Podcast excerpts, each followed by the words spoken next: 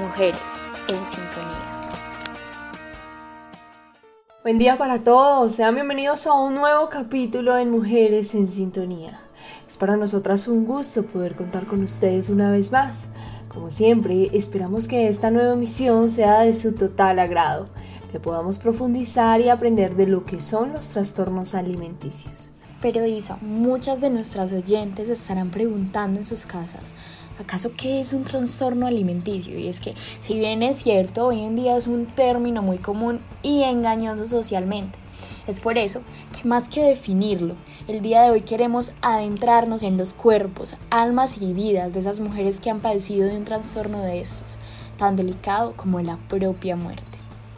Y es que los trastornos de la alimentación son afectaciones graves que se relacionan con las conductas alimentarias que afectan negativamente la salud, las emociones y la capacidad de desempeñarse en áreas importantes de la vida. Los trastornos más frecuentes son la anorexia nerviosa, la bulimia nerviosa y el trastorno alimentario compulsivo. La mayoría de los trastornos de la alimentación se caracterizan por fijar excesivamente la atención en el peso, la figura corporal y la comida, lo que causa conductas alimentarias sumamente peligrosas. Y estas conductas pueden tener una repercusión considerable en la capacidad del cuerpo para obtener la nutrición adecuada. Los trastornos de la alimentación pueden causar daños en el corazón, el aparato digestivo, los huesos, los dientes y la boca y derivar en otras enfermedades. Así es, Estefa, y con frecuencia estos mismos trastornos se manifiestan en la adolescencia y los primeros años de la adultez, aunque pueden aparecer a otras edades. Con tratamiento se puede volver a tener hábitos alimentarios más saludables y a veces revertir las complicaciones graves causadas por el trastorno de la alimentación.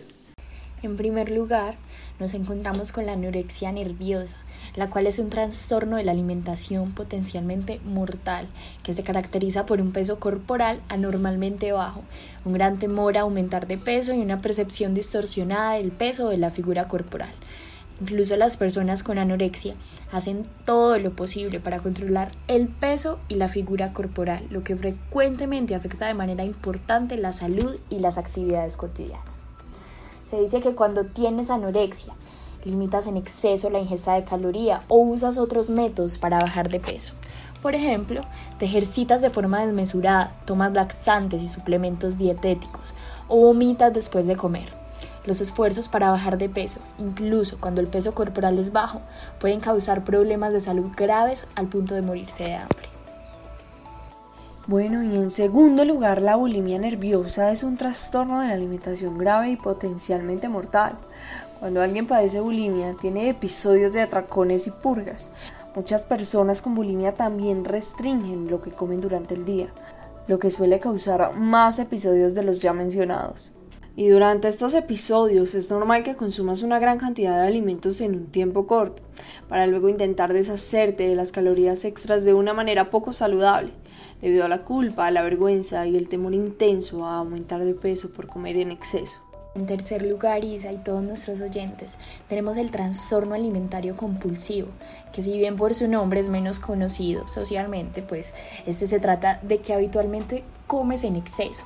Esto quiere decir que hay atracones y tienes la sensación de pérdida de control sobre lo que comes. Puedes comer con rapidez o consumir más alimentos de los que tienes pensado, incluso cuando no tienes apetito, y seguir comiendo mucho tiempo después de sentirte demasiado lleno.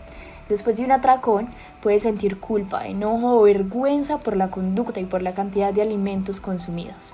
Sin embargo, no intentas compensar esta conducta con el ejercicio desmesurado o la purga, tal como lo haría una persona bulímica o anoréxica.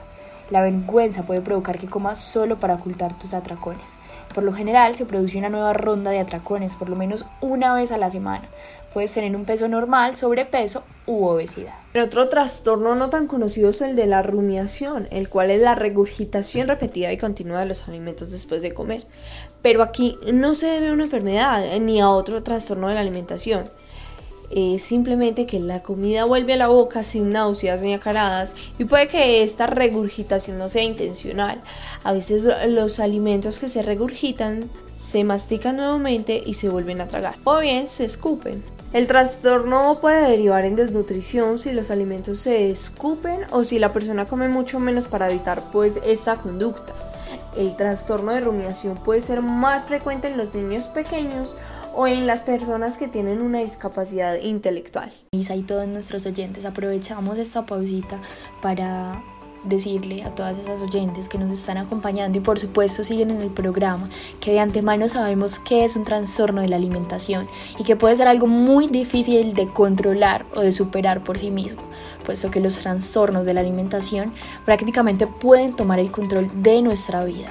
Es por eso que si tú que nos estás oyendo tienes alguno de estos problemas o crees tener un trastorno de la alimentación, busca ayuda médica de inmediato. Excelente punto, Estefa. Por eso no está de más mencionar algunas causas que pueden llegar a provocar estos trastornos. Mujeres en sintonía. Aunque se desconoce la causa exacta, estos dos factores son los más influyentes. El primero es la genética y biología, debido a que algunas personas pueden tener genes que aumenten el riesgo de presentar trastornos de la alimentación y los factores biológicos, como cambios en las sustancias químicas del cerebro, pueden tener una función en los trastornos de la alimentación. El segundo es la salud psicológica y emocional, ya que las personas con trastornos de la alimentación pueden tener problemas psicológicos y emocionales que contribuyen al trastorno. Pueden tener autoestima baja, perfeccionismo, comportamientos impulsivos y relaciones problemáticas. Isa y todos nuestros oyentes. Hoy como locutora también siento la responsabilidad de poder dar mi testimonio y con él invitar al resto de mujeres a que si están viviendo algo parecido puedan tener una voz de apoyo, eh, sentir que no están solas y que juntas podemos salir de esto que si bien no es fácil, tampoco es imposible, y que más allá de esas fuerzas mentales que en serio nos hacen creer lo contrario, porque en serio esta condición no es inventada, y en serio cuando sufrimos de anorexia y nos vemos en el espejo, de verdad nos vemos gordas, de verdad la imagen se distorsiona totalmente, tanto que sentimos la necesidad de tocarnos para afirmar una vez más que, que, no estamos gordas, que simplemente es una alucinación, que la mente nos está jugando una mala pasada. Entonces, en realidad no se trata de juzgar a las personas que de pronto están pasando por esta situación, es de entenderlas, porque en realidad cuando uno quiere salir de eso, es difícil, es difícil porque es una lucha constante contra ti mismo, porque tu cerebro, el cual domina todo tu cuerpo, te está diciendo cosas distintas, te está dando una información distinta, entonces todo el tiempo como ¿qué creo? ¿Qué hago? Pues tu cerebro te está diciendo, estás gorda, tienes que vomitar, sientes culpa. O sea, la culpa cuando tienes un atracón es literal como si hubieras matado a una persona. Sientes demasiada culpa. Incluso hay un punto en el donde, pues, donde ya estás muy acostumbrada a vomitar, tu cuerpo ya está demasiado acostumbrado a vomitar, que ya el alimento simplemente no lo recibe. Entonces, cuando estás en proceso de recuperación, eh, tú comes y simplemente el cuerpo lo vomita por sí solo. O sea, ya no hay necesidad de, mm, de pues, de provocar el vómito. Entonces, en serio que, que no estamos solas, que no están solas y que siempre tendremos una familia que nos ama, nos acompaña y nos espera del sufrimiento con los brazos abiertos. ¿Por qué digo sufrimiento? Porque a pesar de que no es nuestra culpa y no es culpa de ellas tampoco, de ellos o la familia que nos acompaña, se sufre, se sufre al ver un hijo así, a un familiar así, porque de verdad es duro no poder ayudar. O sea, es que esta pelea, esta lucha es de ti mismo contra ti mismo, o sea, no hay nadie más, si bien hay otros acompañándote, tú eres el que toma la decisión de salir de esto, porque si bien la anorexia y la bulimia pueden ser un círculo vicioso, entonces si tú sales de la anorexia puedes pasar a la bulimia y así sucesivamente, o sea, hay dos opciones, o sales del todo de la enfermedad o simplemente la muerte te espera. Entonces no es de juzgar, sino de acompañar. En mi caso, eh, mi primer diagnóstico fue de anorexia nerviosa. Después de 10 meses de recuperación, mi segundo diagnóstico fue de bulimia nerviosa. Se dice que esta enfermedad empezó por la separación de mis padres, porque hubo mucho dolor acumulado que nunca pude expresar en totalidad. Si bien cuando ellos se separaron, yo obviamente como niña lloré, pataleé, eh, les grité, les rogué que volvieran, bueno, un montón de cosas, en realidad todavía quedaba demasiado dolor dentro de mí era demasiado trauma el que todavía debía expresarse para sanarse. Entonces, y no se hizo. Entonces se dice que esto era una manera involuntaria de llamar la atención. el empezar a vomitar, el empezar a querer cambiar mi apariencia física, era una manera de decirle al mundo, aquí estoy, hagan algo por mí, aunque fuera de manera involuntaria. Es una manera de pedir amor.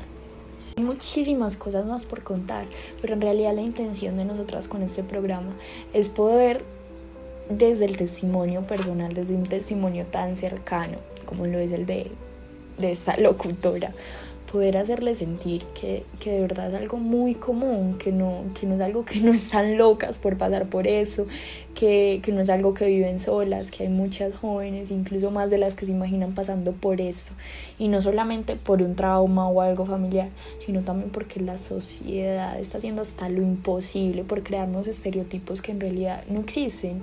Y, y por eso la invitación de hoy también es que, es que se amen tal cual son, que se amen y que expresen, que digan todo lo que sienten, que no se queden calladas, que no se queden con nada. Si están tristes, lloren, si están felices, díganle al mundo que están felices, pero no se guarden esos sentimientos, que esos sentimientos terminan matando y terminan en cosas graves como estas, que, que, si bien gracias a Dios no fue mi caso y que yo estoy muy bien que pude salir de eso de manera muy, muy acertada, que ahora es una enseñanza de vida y que por eso la comparto, eh, sin lágrimas, sin remordimientos, sin, sin culpas, pero muchas mujeres no han podido superarlo y por eso quisimos hacer este programa.